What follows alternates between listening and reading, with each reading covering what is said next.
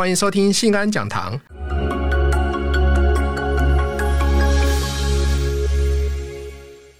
各位听众朋友，大家好，欢迎收听信安讲堂。我是台视国际新闻中心资深编译林信安，因为这是我们的一个新单元、啊，就是说我们会让很多的编译啊各自发挥他们的专长啊，希望各位观听众朋友能够喜欢，也能够多给我们一些意见。那这次我想要跟大家讲的题目是辽宁舰怎么了啊？这个事情呢，在四月份的时候引起很大的骚动，因为辽宁号呢在四月份进行史上规模最大出航，却出现了很多的事件，包括。马斯廷号同框拍照事件，这是第一个。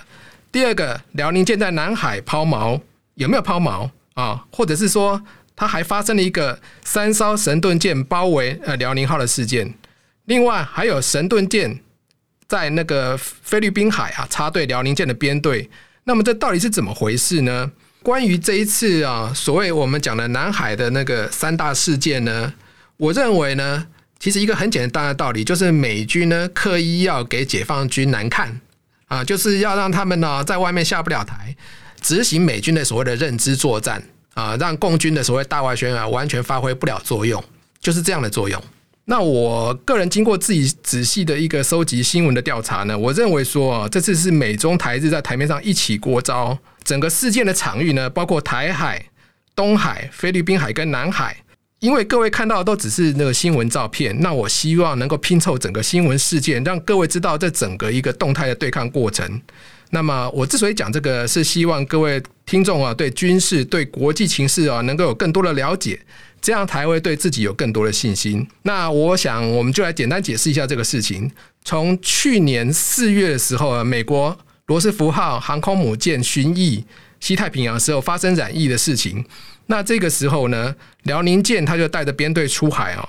那个时候被大家称为是以疫谋霸，那引起了很大的骚动。不过今年整个情势是完全不一样的。那首先发生的就是在四月四号，马斯廷号跟那个呃辽宁舰同框的事情。那我们大概从新闻知道，四月三号的时候，辽宁号航母战斗群他带着编队出了宫古海峡。那他这次编队跟以往完全不一样。因为它包括零五五万吨大驱啊，南昌舰两艘零五二 D 的驱逐舰成都号跟太原号，还有一艘零五四 A 的护卫舰，也就是我们所谓的巡防舰黄港号，还有一艘九零一级的补给舰呼伦湖号，号称呢，它有那个超过四百枚的导弹呢，火力超过德国的海军啊，听起来蛮可怕的哦。那这个时候呢，四月三号出宫古海峡。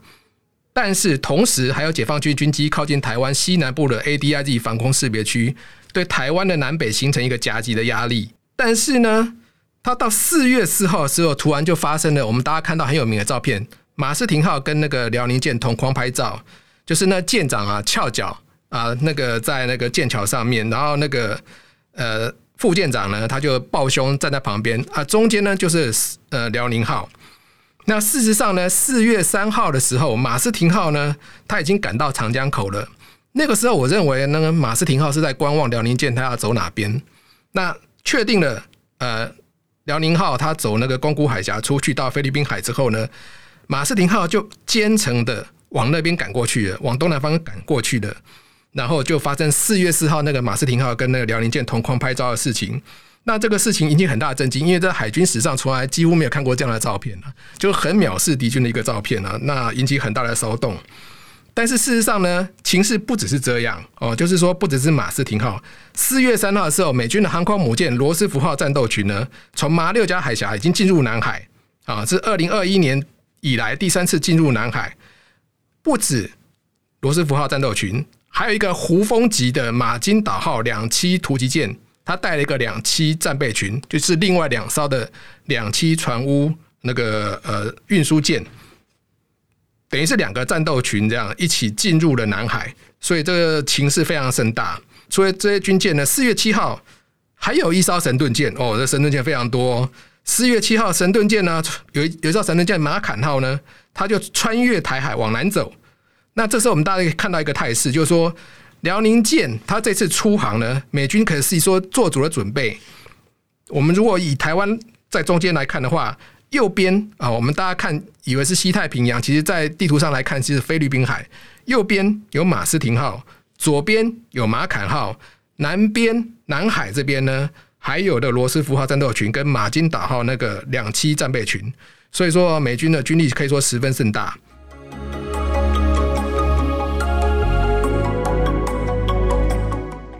事实上呢，在四月七号马坎号通过台海这一天呢，美国的夏威夷那边印太司令部发布，还有一艘维吉尼亚级核子攻击潜舰伊利诺号从夏威夷出航。这个事情就真的很少见了，因为潜舰是最隐秘的军种，大家很少听说，呃，潜舰出航它敲锣打鼓跟大家讲。但是美国印太司令部就敲锣打鼓跟你讲，我们有一艘核子攻击潜舰出海了哦。这个事情听起来就很诡异啊！那他要去哪里呢？我想这个大家应该都可以猜一猜了哈。可以说是八方风雨汇集南海，再来就发生了所谓的那个呃三艘神盾舰呃包抄这个呃辽宁号的事件。事实上呢，辽宁舰战斗群呢，它在四月十号通过巴士海峡进入南海。这个时候呢，其实事实上那个罗斯福号战斗群已经在南海了哦。这个时候，大家想说，哦，一个南一个南海挤了这个呃两两大战斗群，会不会太拥挤了一点？这样，事实上也几乎等于是发生了对峙。所以，辽宁舰战斗群呢，这时候呢，四月十二号的时候，它停在海南岛东面两百九十公里的时候，整整一整天哦。然后这个时候呢，他不晓得为什么，他往北移，又突然又往南下到中沙群岛那边有个大环礁那边，就是不太动。那这时候，香港的那边的网络就传出一个消息，就说怎么辽宁舰都不太动了，一天航速只有两节而已啊，是不是抛锚了？他们说辽宁舰应该是抛锚了，八个锅炉坏了七个，所以他才只能用两节的速度在那边走。还发生另外一个问题哦，因为。辽宁号战斗群呢，它有一艘万吨大驱，一点二万吨的驱逐舰，这个是仅次于美国朱瓦朱呃，这是跟美国朱瓦特级一样，都是一个呃呃万吨以上的大型驱逐舰。这艘驱逐舰呢，它突然往北开了，经过呃台湾海峡往北开了，走了，不跟着辽宁号战斗群，这很奇怪啊！我一个战斗群怎么一艘军舰就走了这样子？事实上呢，这时候罗斯号罗斯福号呢航母战斗群，它是在。那个呃，菲律宾的那个大概西北方，也就是呃，吕宋岛的北部，靠近巴士海峡的地方。马金岛号呢，这时候往南走了，它跑到菲律宾西南部的海域。如果这这时候我们大概用一点地图的概念来想象的话，也就是说哈，一北一南呈犄角之势，那中间呢，中间就是辽宁舰战斗群，所以辽宁舰战斗群有点像是顶在那里。啊，他要看那个呃罗斯福号战斗群他们是什么动态，他甚至也要看南边的马金岛号他想要做什么。辽宁舰战斗群后面是什么呢？就是海南岛。那因为我们从新闻得知呢，二十三号的时候习近平要在那边阅兵，我想这整个整个就是一个对峙的态势。那事实上呢，就是在四月十二号同样一天呢，就有二十五架的共机，解放军的军机呢模拟攻击罗斯福号。哇，这个东西就因为解放军最近几乎都在做这样的动作，他出动了什么空警五百啊、歼十啊、歼十六等等那些陆基的战斗机。因为辽宁号战斗群事实上战力没有那么强，它只有二十四架舰载机，它这次有没有带满出航我不知道。但是如果说你只有六到八架的战斗机可以保护自己战斗群的话，你可能只有十几架飞机可以出来攻击。事实上，战斗力跟美国的航母战斗群是不能比的，因为美国的航母战斗群可以带上六十架的那种战斗机一个连队，所以那个是没有办法比的。所以它必须要陆基战机的掩护。那么在四月十二号的时候，攻击模拟攻击罗斯福号呢，然后呢，美军还做了一个很奇怪的动作哦，他从那个。日本的青森三泽空军基地那边派了四架 F 十六，那挂满弹药，大概是挂了六枚的那个中程跟短程的防空飞弹，然后呢，从三泽那边一直飞飞到南海哦。他派了四架加油机奔袭三千公里，四次加油到南海。哦，这是一个很特别的动作，因为基本上美军其实不需要做这种动作，因为航空母舰就有舰载机，但这个动作非常特别。因为呢，我觉得这是美军要展示说，不管你怎么做，我都是有办法。我甚至从三泽基地从那边派出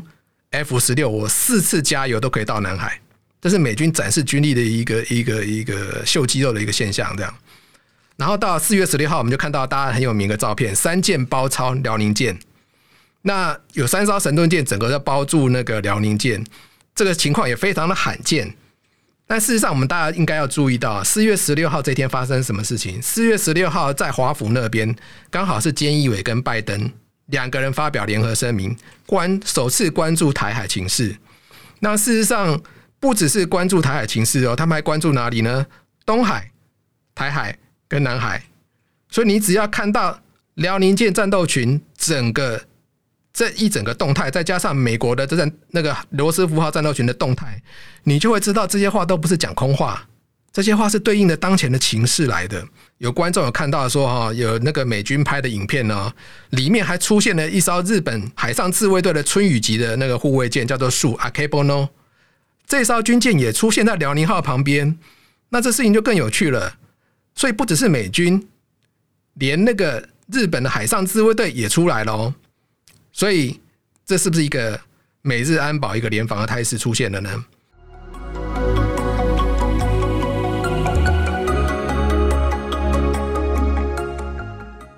我们大家都知道，到了四月二十三号的时候，发生的就是说，习近平到那个那个海南岛那边三亚的军呃那个基地去检阅了三艘军舰，就是零七五型的两栖突击舰，然后还有那个另外一艘零五五级。零五五的万吨大驱那个大连舰，另外还有一艘长征十八号那个呃弹道飞弹潜舰。那当然了，习近平这是秀肌肉，但是这个也不是第一次，因为在二零一八年四月十一号到十三号的时候，习近平就举行了一次南海大阅兵。我们如果大家还有印象的话，哦，开了辽宁舰等等。在海上这样开哦，排成一长，排成这样两长列这样子开过去哦，军容非常壮大。但是事实上呢，二零一八年那个时候，罗斯福也有在哦，罗斯福号航母战斗群，他当时就对着习近平这个南海舰队整个冲过去，结果呢，都那个习近平这个南海大阅兵到十二号的时候就提前解散了。所以事实上呢，不管。中国大陆在南海做什么事情，美军都在的哦。对，这都是一都是有在做对抗的哦。然后到了再来就是第这一次整个四月份的第三大事件，就是插队的事件，就是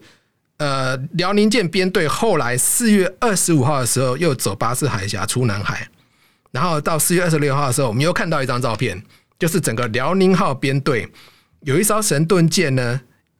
呃，有人说是那个驱逐舰，有人说是那个提康德罗加级的那个巡洋舰，它就插在呼伦湖号那个补给舰前面，然后就后前面就是那个辽宁舰，这样，这是一个插队事件了。然后四月二十六号的时候呢，辽宁号战斗群它又进了宫古海峡，这时候又被海上自卫队拍到了，拍到完整的写真集，每艘舰都有。然后那个呃辽宁舰战斗群它还有一个直十八的预警机直升机。啊，就飞越那个钓鱼台附近的海域等等这样子。那看了整个这个整个事件下来呢，我们大家都会觉得有点不可思议啊，感觉好像这一次呢，不管辽宁舰在哪里都有美军，美军的军舰，然后到处都可以拍得到到拍得到写真集跟照片。那那有人讲说，海上啊，公海上大家一起航行不稀奇啊，因为比如说马斯廷号它出现在那个辽宁舰右方。右舷四千码左右，那它不稀奇啊！大家公海，大家自由航行有什么问题呢？你也可以来，我也可以来啊！但事实上不只是这样啊，因为二零一四年的时候，美中双方他们有签订呃有签订一个海上遭遇的安全准则哦，就是说，当我有编队在这边航行的时候，你单独一个军舰是不可以穿越我的编队。如果说你有当过兵的话，我们大家最常听到那个那个那个班长。呃，教育士官等等，他们常最常讲一句话，说：“你各位啊，你们在那个编队在前进的时候，在跑步的时候，不准让别人插你的队，对不对？这大家当兵都知道的事情。那你在海上，你还可以让人家随便插队的吗？那当然不可以啊，这很有损军威的事情，因为你被人家穿插，就很容易被人家穿插包围歼灭。所以是是一个忌讳。但是呢，二零一八年九月在南海的时候呢。呃，美军有一艘神盾舰“迪凯特号”执行航行自由任务，中国大陆有一艘零五二 D 的那个兰州舰，它就直接插到前面来，它甚至危险逼近到接近接近四，从船头那边危险逼近到四十一公尺左右距离，逼得迪凯特号必须呃把船转弯，这样子避免碰撞。所以事实上，海上遭遇呢，中国大陆这方面呢，并没有做到所谓的遭遇准则这个规定哦。所以事实上，美军也是有点以牙还牙，这次是摆明了给你难看。那我们大家之经之经常听到所谓的美军援台的问题呢，我们大家说，呃，有有人常常讲说什么，呃，台海发生什么事情呢？美军不会来。我们大家常常听到这句话，但事实上呢，我们只要看到四月份。这整个辽宁舰的事情，你可以看到，不管在东海，不管在菲律宾海，不管在台海，不管在南海，到处都有美军，而且不管是呃海上的航母战斗群，甚至潜舰，甚至还有空中从从那个轻身的那个三泽基地，还四次空中加油给你飞到南海，可见美军在这里真是超级活跃，所以不是美军不会来，是美军天天来。基本上等于是这样子。那发生这个事情之后呢，所以并不是说，呃，海上让它可以自由航行，你军队军舰就可以站在旁边随便看的。所以四月二十九号的时候，中国国防部的发言人那个大校，我们这边就是上校啊，吴谦，他就讲说，就被记者问到这件事情，他就讲说，我们已经警告驱离美舰了，这个性质是十分恶劣，我们还向美方提出严正交涉，如果没事呢？大家公海应该可以自由航行往来啊，那为什么需要向美方提出严正交涉，还说美军性质十分恶劣呢？那基本上就是因为美军给你难看了嘛。那我们大家都知道，说在冷战期间的时候，美国跟前苏联常常都有军舰、军机在海上空中遭遇。那事实上，这美国跟前苏联玩这种猫捉老鼠游戏已经玩了好几十年了，所以美军十分有经验。那我认为美国人他们的一种的精神，就是说，他认为军队或者是那种呃呃军事上的事情都是 contact sport。contact sport 什么意思？就好像打 NBA 一样，我们打 NBA，你不是斯斯文文的在那边防守人家而已，你要你要去碰撞他啊，你要去碰撞他，你要让他投篮投不准，这叫做 contact sport。你要有碰撞。假设说对方来推我，我就要挤他，这叫做 push back。那其实当初迪凯特号被兰州舰逼船的时候，他应该就会想到美军一定会有所回应的。那我觉得这件事情呢，就是对去年四月份辽宁舰以义谋霸出了菲律宾海，在南海大阅兵的时候，美军一个完整的回应啊，就是今年这个样子，让你看到处处都有美军美舰，然后呢，让你辽宁舰非常难看。啊，甚至还形成所谓美舰保护辽宁舰这种有趣画面，所以我今天的结论就是说，美军在这次整个事件是技高一筹，他做到了全场紧迫盯人，辽宁舰可以说是处处受制于人。那也因为这几年来中国大陆解放军的侵略性越来越高，美军的动作就就越来越清楚，因为大家最近常常在辩论所谓的。美国对台海是战略模糊、战略清晰的时候，但事实上，我认为这是一个动态的过程。如果中国的解放军他的动作、他的侵略性越来越高，美军就会越来越清晰。这就是我今天的结论。好，以上就是今天的信安讲堂。如果各位听众朋友有什么意见，也欢迎各位写信给我们，我们会一起来做研究。谢谢大家。